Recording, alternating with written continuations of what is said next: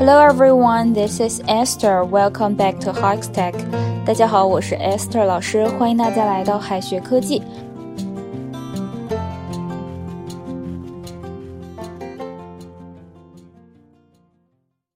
马上呢就是国际妇女节了，在这里呢跟所有的女性说一声 Happy Women's Day。有没有注意到妇女节 Women's Day 这里 women 用的是复数，但母亲节 Mother's Day mother 用的是单数。同样都是节日，为什么妇女节要用复数，母亲节就要用单数呢？妇女节的全称是 International Women's Day，缩写为 IWD。这是为了庆祝女性在各领域做出的贡献而设的节日，是所有成年女性的节日，所以呢要用复数。类似的还有教师节、儿童节，是给所有教师、所有儿童过节。所以说，在 Teachers Day 和 Children's Day 里面，teacher 和 child 都是用的它的复数。而我们庆祝母亲节时，往往只给自己的母亲过节，所以用单数。同样呢，父亲节也是只给自己的父亲过，情人节只和自己的伴侣过，所以 Father's Day、Valentine's Day，这个 Father 和 Valentine 都是用的单数。On March 8th, we celebrate Women's Day. On March 8th. We celebrate Women's Day。我们在三月八号那天庆祝妇女节。下面呢，我们看一下妇女节的由来。Women's Day was celebrated in the United States on February 28, 1909. It was then called National Women's Day. 一九零九年二月二十八号，美国人在国内庆祝了妇女节。当时呢，妇女节叫做全国妇女节。In 1910. Women from 17 countries suggested the idea of International Women's Day。一九一零年，有来自十七个国家的妇女提出了设立国际妇女节的想法。In 1911, International Women's Day was celebrated by more than one million people in different countries. 一九一一年，各国有一百多万人参加了国际妇女节的庆祝活动。At this time, the holiday had its official name, International Women's Day, but there was no fixed date for Women's Day. 至此，国际妇女节有了正式的名称 International Women's Day，但这时呢，妇女节还没有固定的节日。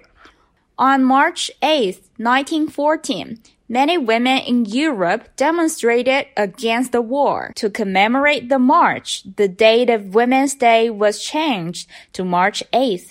直到一九一四年三月八日，欧洲许多女性为了反对战争示威游行。为了纪念这次游行活动，人们把妇女节的庆祝节日改到了三月八号。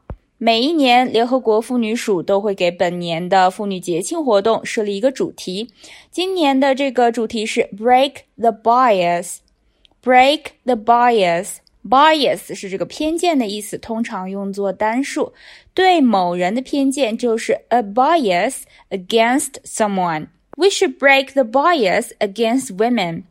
We should break the bias against women. 我们应该打破对女性的偏见。对这个口号，联合国是这样解释的：Imagine a gender equal world，想象一个性别平等的世界；A world free of bias, stereotypes and discrimination，一个没有偏见、刻板印象和歧视的世界；A world that is diverse, equitable and inclusive，一个多元、公平、包容的世界。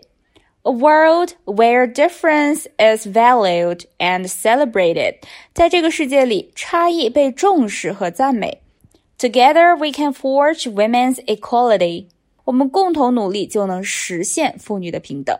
Collectively, we can all break the bias。我们可以共同打破偏见。赞美女性可以用哪些表达呢？She is her own woman。这句话不是说她是她自己的女人哈，而是说她是一个独立自主的人。一个真正的女性不是任何人的附属品，不属于任何人，只属于她自己。形容女性独立自主要用 be her own woman 这个表达。如果形容男性独立自主的话，就要用 be his own man。I'm proud of my mom because she is her own woman. 我为我妈妈感到骄傲，因为她是一个独立的女人。 I'm proud of my mom because she is her own woman. A woman of the world 也不是这个世界的女人，而是指阅历丰富、见过世面的女人。这样的人呢，通常镇定自若。举一反三一下，见过世面的男人该怎么说呢？A man of the world。 还有一个类似的表达，a woman of her word，意思是信守承诺的女人。那么信守承诺的男人呢，就可以说 a man of his word。She can stay calm under pressure. I bet she is a woman of the world. 能在压力下保持冷静，我敢打赌她是个见过世面的女人。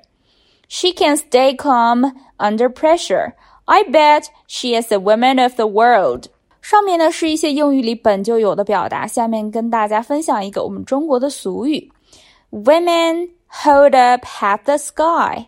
Women hold up half the sky，就是妇女能顶半边天的意思。这里的妇女哈，无疑是指所有的妇女，所以用了复数。Hold up 支撑某物，防止它倒下来。Hold up half the sky，意思就是把天顶起来，防止天塌下来。Women hold up half the sky，就是女性不比男性差，和男性一样也能顶半边天。Don't underestimate us. After all, women hold up half the sky. 别小瞧我们，毕竟妇女能顶半边天。再来看一些妇女节的英文祝福语。Just want to thank you from bottom of my heart for all things you do. Happy Women's Day. 真想发自内心的感谢你为我所做的一切。妇女节快乐。 On Women's Day, I wish for the very best for you. Happy Women's Day. 妇女节，我祝你一切都好，节日快乐。Across the miles comes this wish for me to say, you are special. 相隔千里传给你我的祝福，你与众不同。Women's Day is the perfect time to say, I'm so lucky to have you in my life. 在妇女节这个绝佳的时刻，我想告诉你，生命中有你真好。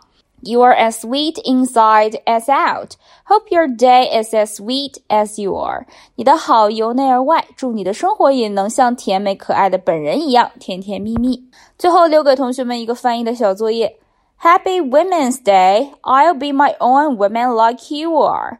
这里 like you are 意思是像你一样。那么这个完整的句子该怎么翻译呢？同学们可以在右下角的留言区写下你的答案。好的，以上呢就是我们今天要分享的内容了。让我们下一期再见，拜拜。